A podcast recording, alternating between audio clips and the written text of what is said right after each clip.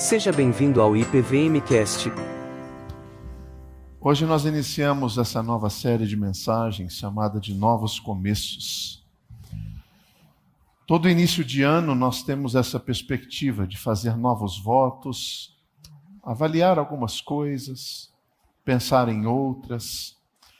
São novas metas, novos desafios, novos começos mas as mesmas tentações, as mesmas provações, e às vezes as mesmas quedas, as mesmas desistências.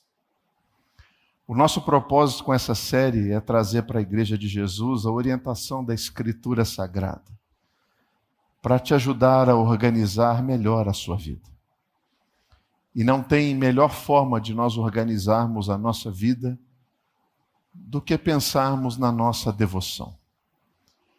E essa é a primeira mensagem de uma série de seis mensagens, cinco mensagens. Hoje, devoção. Próximo domingo, dia 14, finanças. Dia 21, cuidado com o corpo. Dia 28, administração do tempo e dia 4 de fevereiro, serviço. Para isso, eu quero utilizar o texto de Lucas, capítulo de número 4, versículos de número 1 até 13. Lucas 4, de 1 a 13. Jesus, cheio do Espírito Santo, voltou do Jordão e foi guiado pelo mesmo Espírito no deserto durante 40 dias, sendo tentado pelo diabo. Nada comeu naqueles dias, ao fim dos quais teve fome. Disse-lhe então o diabo: Se és filho de Deus, manda que essas pedras, ou que esta pedra, se transforme em pão. Mas Jesus lhe respondeu: Está escrito não só de pão viverá o homem. E elevando-o, mostrou num momento todos os reinos do mundo. Disse-lhe o diabo: Dar-te-ei toda esta autoridade e a glória desses reinos, porque ela me foi entregue e a dou a quem eu quiser. Portanto, se prostrado me adorares, toda será tua.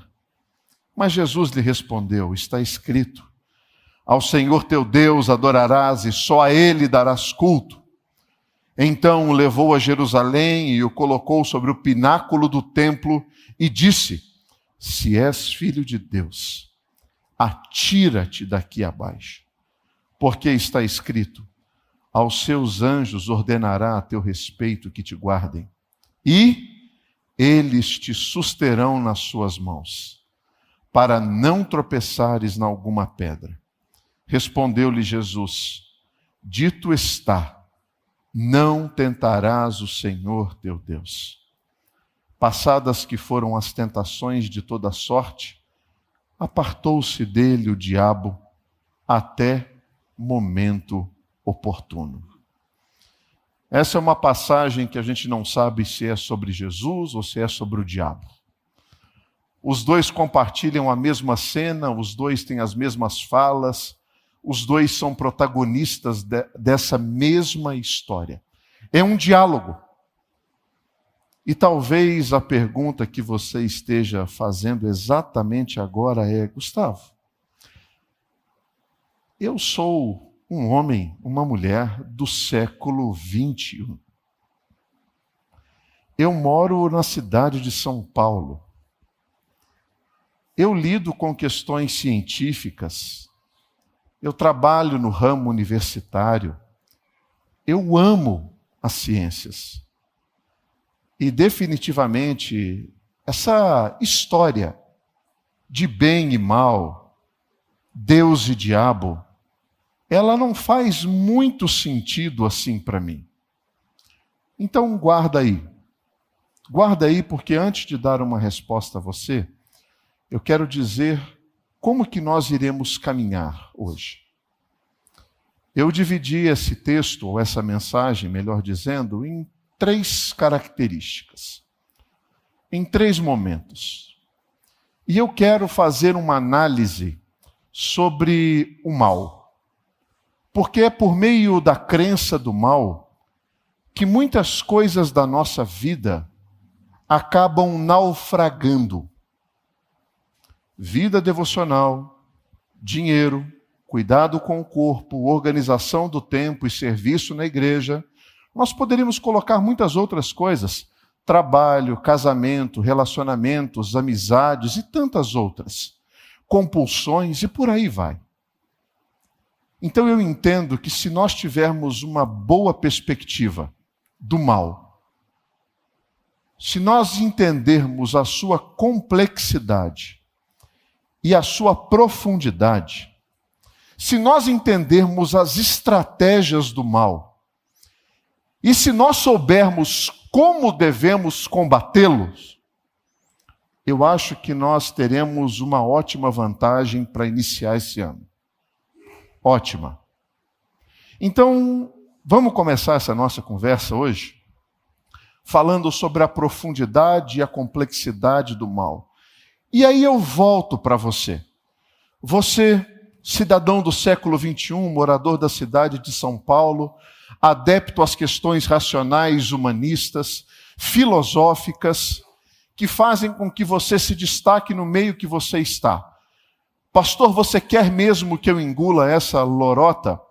Bom, eu preciso te dizer o seguinte: se a sua perspectiva acerca do mal, ela é uma perspectiva voltada exclusivamente pelas questões racionais, porque você acha que a Bíblia é extremamente simplista, e se a sua pergunta é: você quer mesmo que eu acredite em um demônio? A minha resposta para você é sim. Mas, pastor, eu estou na igreja, eu vim aqui para acreditar em Deus, não no demônio. Mas é que talvez, se você pensa que acreditar no diabo pode ser ruim para você, não acreditar nele pode ser pior ainda. E eu não vou fazer nenhum apelo aqui. Quem quer acreditar no diabo, levanta a mão, fiquem tranquilos. Meu propósito não é esse nessa noite. Meu propósito é olhar para esse texto e entendermos que houve uma conversa legítima, real, entre o Filho de Deus e aquele que foi expulso do céu por desejar ser igual a Deus. Para ilustrar um pouco essa perspectiva racional, eu quero fazer uso de um episódio muito triste da história da humanidade. Boa parte de nós aqui já conhece, já conheceu, já leu alguma coisa acerca sobre a Segunda Guerra Mundial. E naquele tempo da Segunda Guerra Mundial, o presidente dos Estados Unidos era o Roosevelt. O Roosevelt, ele tinha, assim como boa parte dos é, políticos mundiais do seu tempo foram influenciados pela formação humanista, pela formação modernista, racional, em que eles acreditavam que o mal ele poderia ser combatido se você tivesse duas frentes de atuação, uma educacional e a outra social. Porque fazendo isso, fornecendo educação e fornecendo qualidade de vida, as pessoas não padeceriam de problemas psicológicos. Todas elas sairiam muito bem ao longo da sua vida. E foi justamente esse tipo de pensamento que fez com que boa parte dos países mundiais que lutaram contra a Alemanha nazista não acreditaram nos relatos que estavam acontecendo cometidos por Hitler. Não acreditava. Não, não é possível. Isso é, isso é, isso. Nenhuma nação teria coragem de fazer isso. Nenhuma nação teria coragem de matar crianças homens, mulheres, jovens. Nenhuma criança cometeria tais, crimes de guerra. Isso é inaceitável. Ainda mais vindo de um berço da civilização, protagonistas da educação, protagonistas da economia. Isso não cabe dentro desse cenário. E quando perceberam, já era tarde demais. O mal estava instalado. No ano de 1945, ao final da Segunda Guerra Mundial, o presidente Roosevelt passava alguns finais de semana numa casa de veraneio ao norte do estado de Nova York, e lá ele frequentava uma igreja. E ele começou a ter diálogos com um dos pastores daquela igreja. E ele começou a ler alguns autores teológicos. Ele começou a ter contato com Kierkegaard ele começou a ter contato com filósofos cristãos. E profundamente a sua concepção acerca do mal começou a ser moldada. E num determinado momento, ele diz algo mais ou menos assim: lendo sobre o pecado original, sobre o mal espiritual e sobrenatural, eu começo a entender que Pensar sobre eles é entrar em uma situação, em um lugar, onde você não pode reduzir o mal a fatores biológicos, sociológicos ou psicológicos. Existe algo por trás, maior, que os olhos não podem ver. A nossa doutrina bíblica, chamada de estudo dos demônios, ou demonologia, ela trabalha a existência real do diabo, que nos ensina sobre a profundidade do mal. Gustavo, mas eu ainda acredito que se eu reduzir a minha crença do mal à perspectiva bíblica, eu acho que é muito simplista. Eu acredito que seja muito superficial. Engano seu. Porque nessa história que nós lemos sobre o demônio e sobre Jesus, nós percebemos que existe uma compreensão mais inteligente, mais sofisticada, mais complexa do que aquela que nós construímos no imaginário popular. Como assim? Só você olhar o texto. E a gente vai abordar já já as perspectivas das, das tentações. Mas superficialmente, ou já adiantando o assunto, em todos os casos das três tentações que Jesus Cristo sofre, nós não percebemos e não vemos Satanás dando uma chave de braço em Jesus e dizendo vai ou vem. Não existe contato físico. Não existe em absolutamente nenhuma das tentações uma orientação clara contra uma moral. Elas são muito sutis. Você está com fome? Transforme essa pedra em um belo pão italiano de fermentação natural que faz croque-croque. Para quem está com fome, qual é o mal de se alimentar quem tem fome? Você não veio para reinar, eu estou te dando os reinos para você reinar.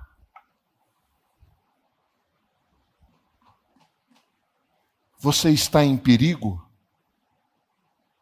Eu ofereço a você que você clame a Deus por socorro. Você vê essa cena? O diabo dizendo para você: clame a Deus por socorro, ele vai te ajudar. O diabo te lembrando das promessas de Deus. E você ainda acha que o mal bíblico ele é raso? Ele é irrelevante, ele é superficial. é muito mais profundo do que você pode imaginar. Em Lucas, no capítulo 22, no versículo 3, existe um texto que diz assim: que o diabo entrou em Judas.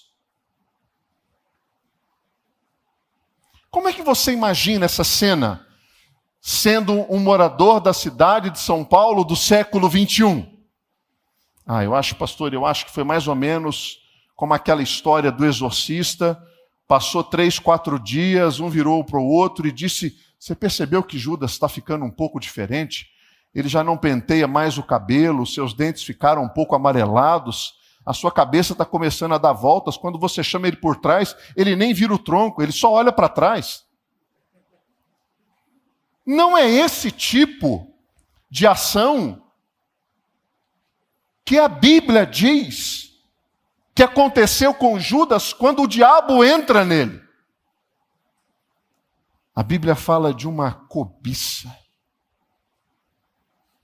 de um amor que fez com que ele trocasse a sua divindade. Agora o seu coração estava devoto a um outro Deus. Efésios capítulo 4, versículo 26 fala: Irai-vos e não pequeis, não se ponha o sol sobre a vossa ira, nem deis lugar ao diabo. A primeira parte ela é, ela é clara.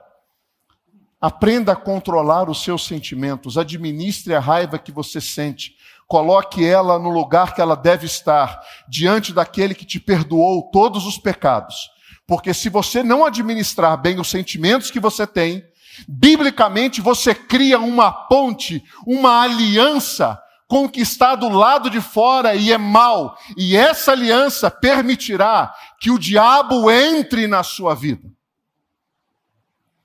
E você ainda acha que biblicamente essa história é superficial? Ela não é profunda? ela não é complexa?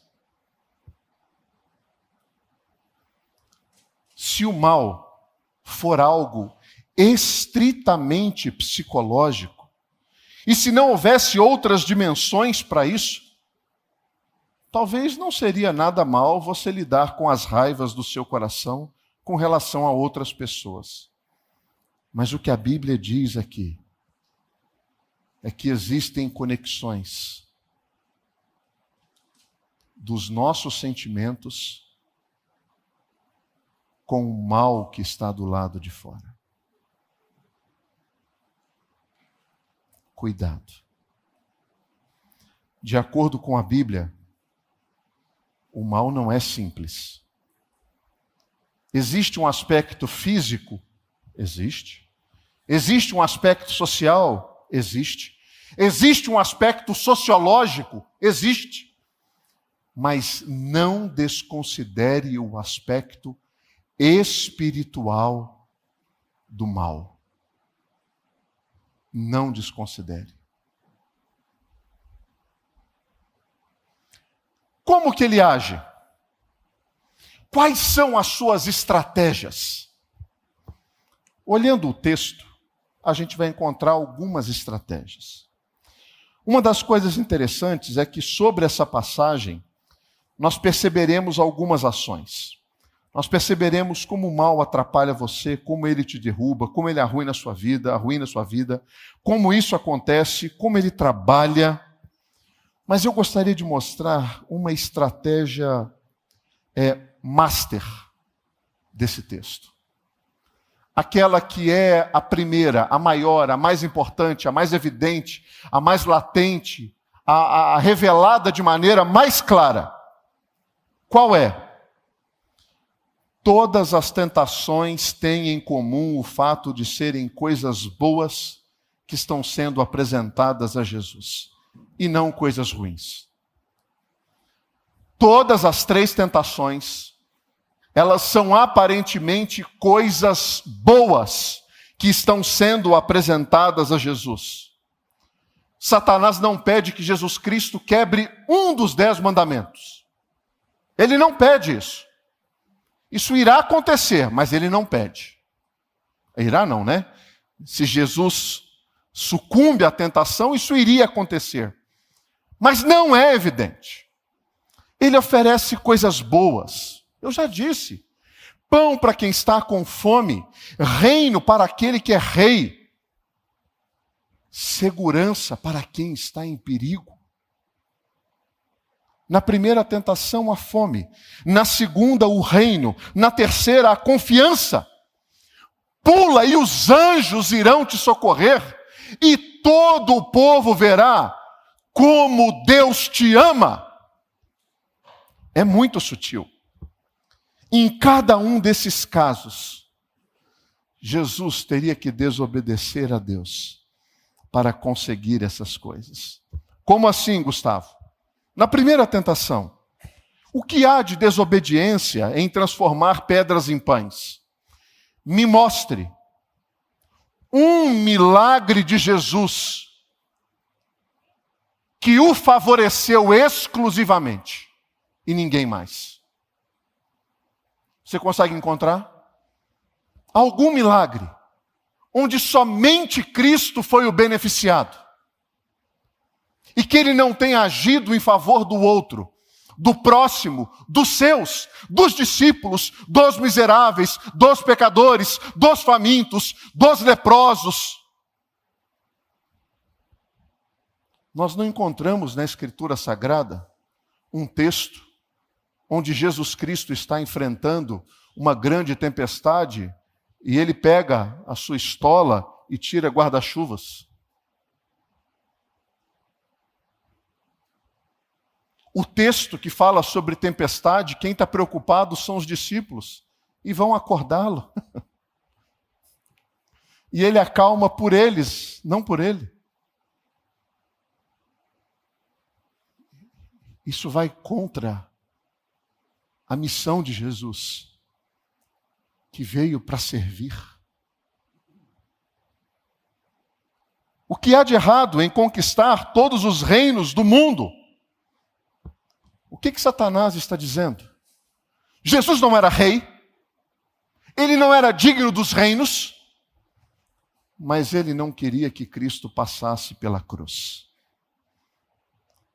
Vamos fazer um atalho aqui. Eu te dou os reinos sem a cruz. Eu te dou o reino sem a morte. Eu te dou o reino sem a ressurreição. Eu te dou o reino sem o sofrimento. Essa é a estratégia. E é tentador. Ah, como é tentador. Como é tentador você sucumbir a uma oferta financeira graúda, que vai mudar a sua história, que vai colocar os seus filhos em outro patamar escolar que vai elevar as suas férias a um outro patamar de diversão.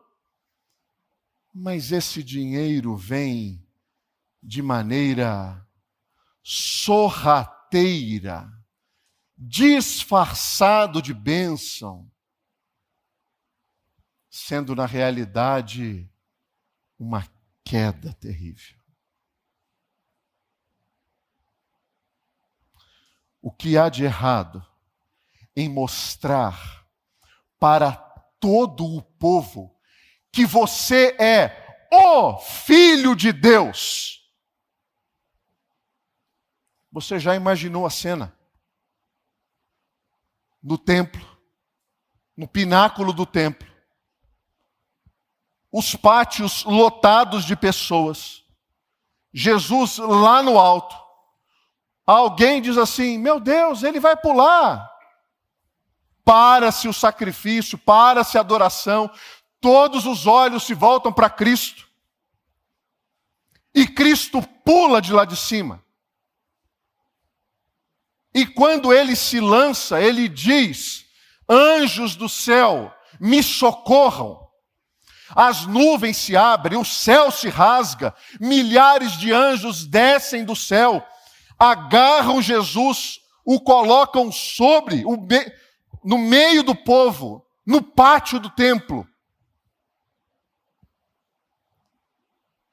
Quem teria coragem de sacrificar esse homem?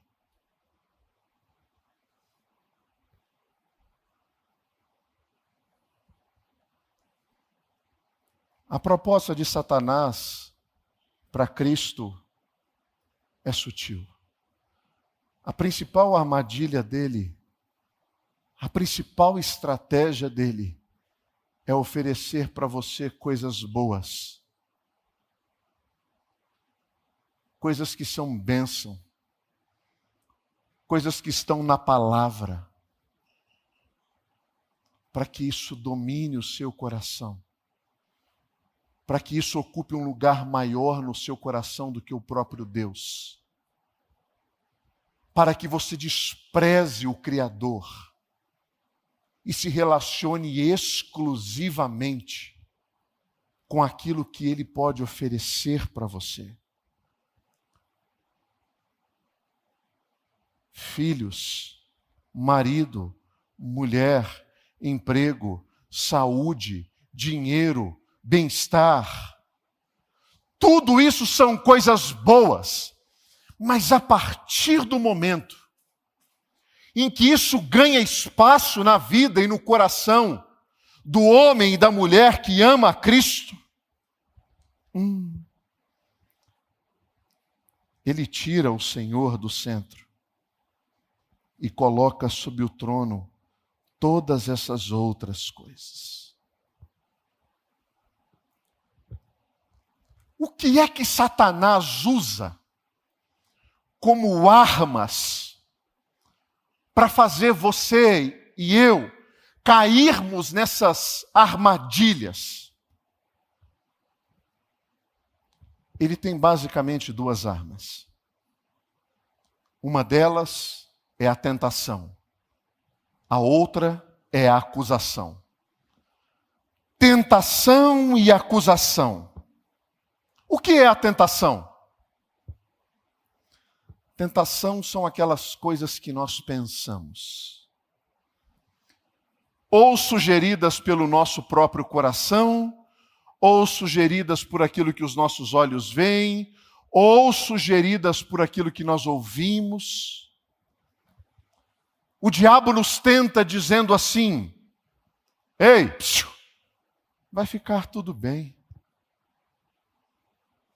Pode ir lá. Ninguém vai ficar sabendo. Deus te ama.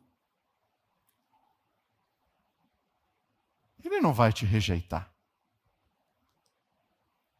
É só pedir perdão. E está tudo certo. Vai lá.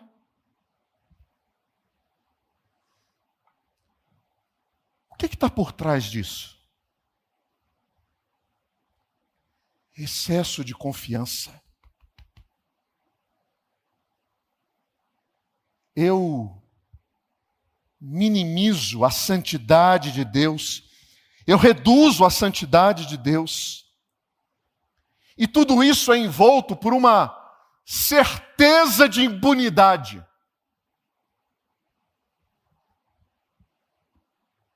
Eu confio, eu reduzo Deus e eu tenho convicção de que eu não serei punido.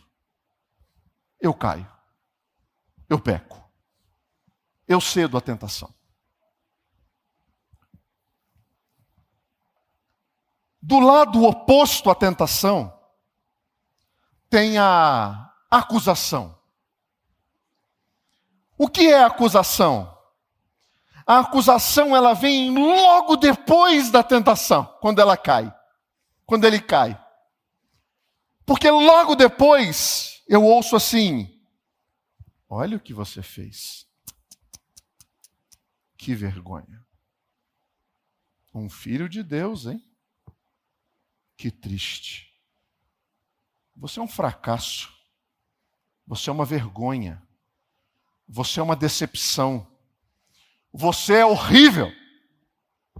Deus não pode te amar certamente a salvação não passa nem perto de você. Como é que você consegue se olhar no espelho? De um lado, a tentação, do outro a acusação. Na tentação eu fico confiante demais. Na acusação eu transformo um pai perdoador em um juiz condenador. Gustavo, eu não queria sair daqui mal. Como derrotá-lo? Como lidar com isso? Como enfrentar esse mal? Porque a gente não pode perder de vista que o propósito dessa mensagem é que a sua devoção nesse ano seja diferente. Que você consiga vencer os demônios que estão ao seu redor. E em alguns casos, do lado de dentro. Como derrotá-lo? Obviamente, a gente vai fazer aquilo que Jesus Cristo fez. O que que Cristo fez para derrotar Satanás? Ele usa as Escrituras. Ele não pega a sua flecha imaginária, tchá, tchá. Ele não pega o seu escudo imaginário e o seu machado de Thor imaginário e diz: Vem, demônio. Ele não faz nada disso. Ele usa a palavra, a Bíblia, a Escritura. Eu quero que você veja por que a melhor maneira de você derrotar o diabo, as suas tentações, as suas acusações, é através do meio e da mensagem da Escritura. O meio é a própria palavra. Jesus cita as Escrituras todas as vezes que as tentações vêm. Ele cita Deuteronômio 8, ele cita Deuteronômio 6, depois ele cita Deuteronômio 8 de novo. É assim que ele derrota. Ele está sempre fazendo isso em tempos de crise. Quando Jesus está no momento de crise, ele cita a Escritura. Você já reparou isso? Jesus está no momento de crise, ele cita a Escritura.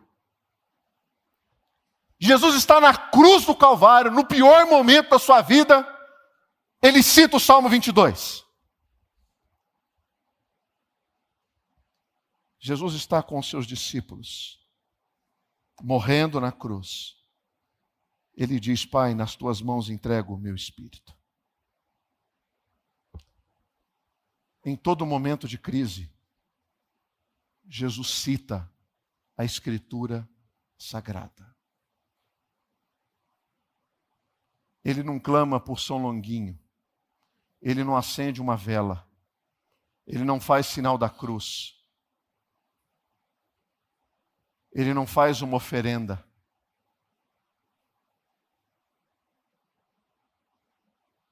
Ele cita a Escritura Sagrada, a Bíblia.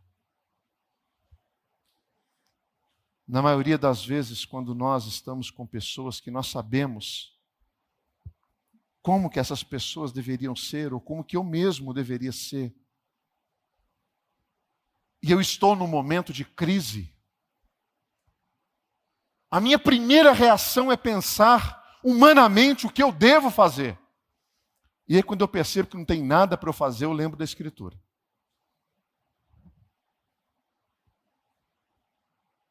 Mas Jesus Cristo, Jesus não. Nesses tempos de crise, quando ele estava agoniando de dor e de sofrimento, o que é que saía dele?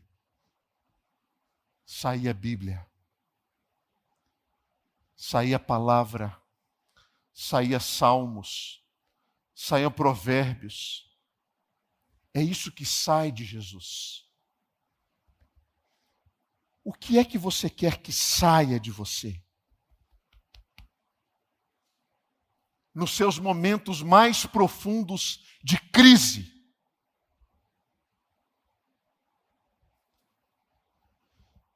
Jesus está sangrando as Escrituras,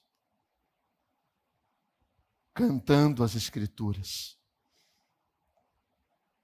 Jesus está cumprindo as Escrituras. Jesus não pega a Bíblia e fala: sai, Satanás. Ele não abre ela no Salmo 19 e deixa aberto numa pedra no meio do deserto. Nem em cima do painel do seu carro.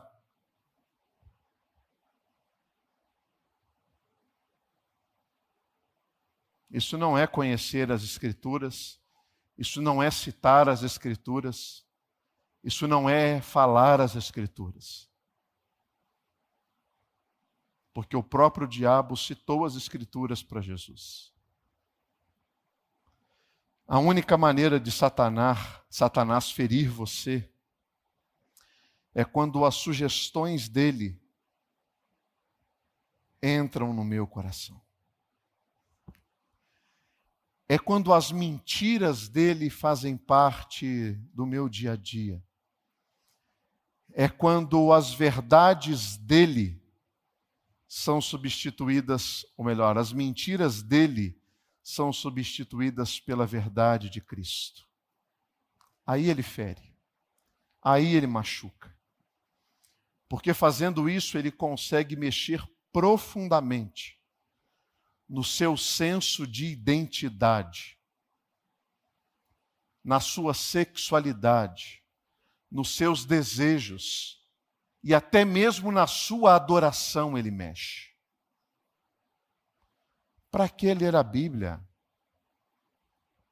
Vai assistir Ted Lasso, é muito melhor. Para que ler a Bíblia?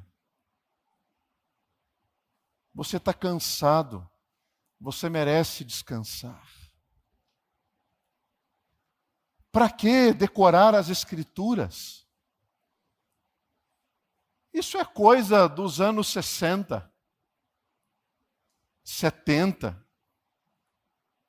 Deixa eu avançar mais, senão eu vou apanhar. 80, 90. Para quê? Não mexa com essas coisas. Faça tudo o que você desejar. Trouxe paz? Se renda. Você merece ser feliz.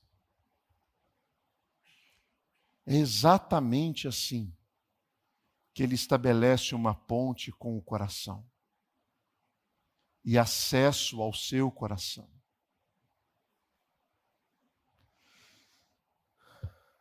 Como que eu combato isso, Gustavo?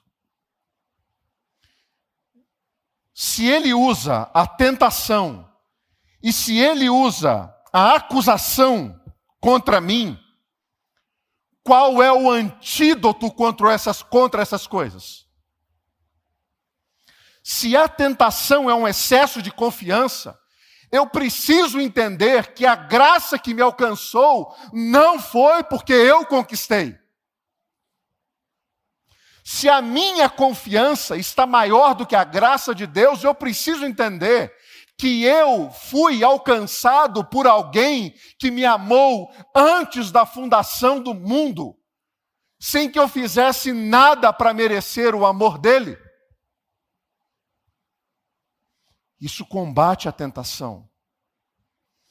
Quando eu tenho consciência dessa graça maravilhosa sobre a minha vida, tudo que eu quero é conhecer mais a Deus. E eu conheço a Deus por meio da Sua palavra. Fazendo isso, eu anulo o poder da tentação do diabo. Lido com as minhas, com as dele não mais. E com a acusação quanto mais eu tenho consciência de quem eu sou diante de Deus, mais evidente fica para mim que o amor dele nunca dependeu de quem eu sou. Mas o amor dele vai moldar quem eu me tornei. Tentação e acusação sendo neutralizados pela Escritura Sagrada. Você quer um novo ano? Você quer uma nova vida devocional? Você quer um novo momento seu com Deus? Olha para mim. Devore as Escrituras sagradas. Devore. Ali estão as palavras de Deus para você. Ali estão as promessas. Ali está revelado o amor dele por nós. Ali contém tudo aquilo que nós experimentaremos no porvir. Ali nós encontramos todas as armas para lidar com o hoje, com o já, com o agora. Está lá. Para mim e para você. Acessível em diversas, em dezenas de versões. Mais eruditas, mais populares. Escolha uma e devore. Leia. Porque a única maneira de você lidar, combater o mal, é com a palavra de Deus que nos seus momentos mais difíceis da sua vida, você possa falar a palavra de Deus. Alguns cristãos, durante a sua morte, dizem: Eu sei em quem eu tenho crido. Eu sei em quem eu tenho crido. Ele é fiel para me guardar, proteger. Exale a Escritura Sagrada. Exale.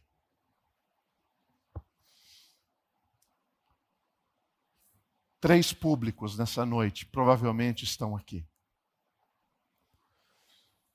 Você não acredita no diabo ou no mal sobrenatural. Diante do que você ouviu, mude a sua visão. Mude a sua visão. Se você é cristão e não tem dimensão da graça que te alcançou, a tentação e a acusação têm domínio sobre a sua vida. Abra seus olhos. Abra seus olhos. Por fim, se Jesus Cristo não achava que poderia lidar com a vida sem conhecer as Escrituras, você acha que nós conseguiremos?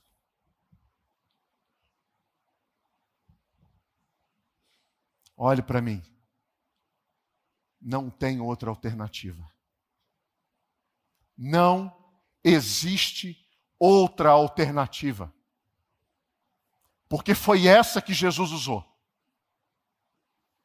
E é essa que está disponível a nós. Pastor, eu não tenho Bíblia. Me procure no final do culto, eu vou te dar uma. Você não vai sair daqui sem uma Bíblia hoje. A única desculpa que você vai ter vai ser: eu não quero. E aí é um problema seu. Mas nós, como igreja, queremos que vocês devorem a Bíblia esse ano. Nós queremos que a sua vida espiritual seja transformada